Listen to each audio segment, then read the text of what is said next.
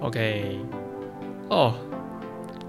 ，Hello，大家好，欢迎来到我的节目，专为护理师开播，我是 Steven。哦，真的，最近啊，看了一个 A 片，分享一下，就是看完 A 片之后，真的有一种感触，是觉得为什么女主角都有时候感觉很挣扎，那种脸表情这么的难过，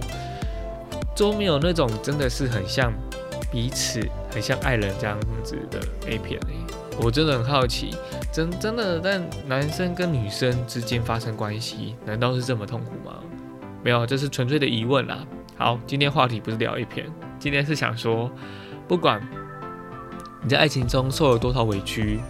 或者是你的朋友里给了你多少的建议建言，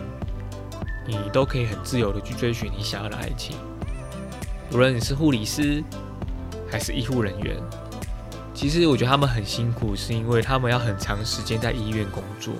他没办法说像一般人，有时候可以有异性缘的工作的地方，或者是可以跟很多异性缘聊天、出来约会，他们是真的非常不容易的，只能在休假时间或是刚好有空才能做这件事情，真的辛苦你们了。我希望每个护理师。都可以找到属于自己梦想中的情人，加油！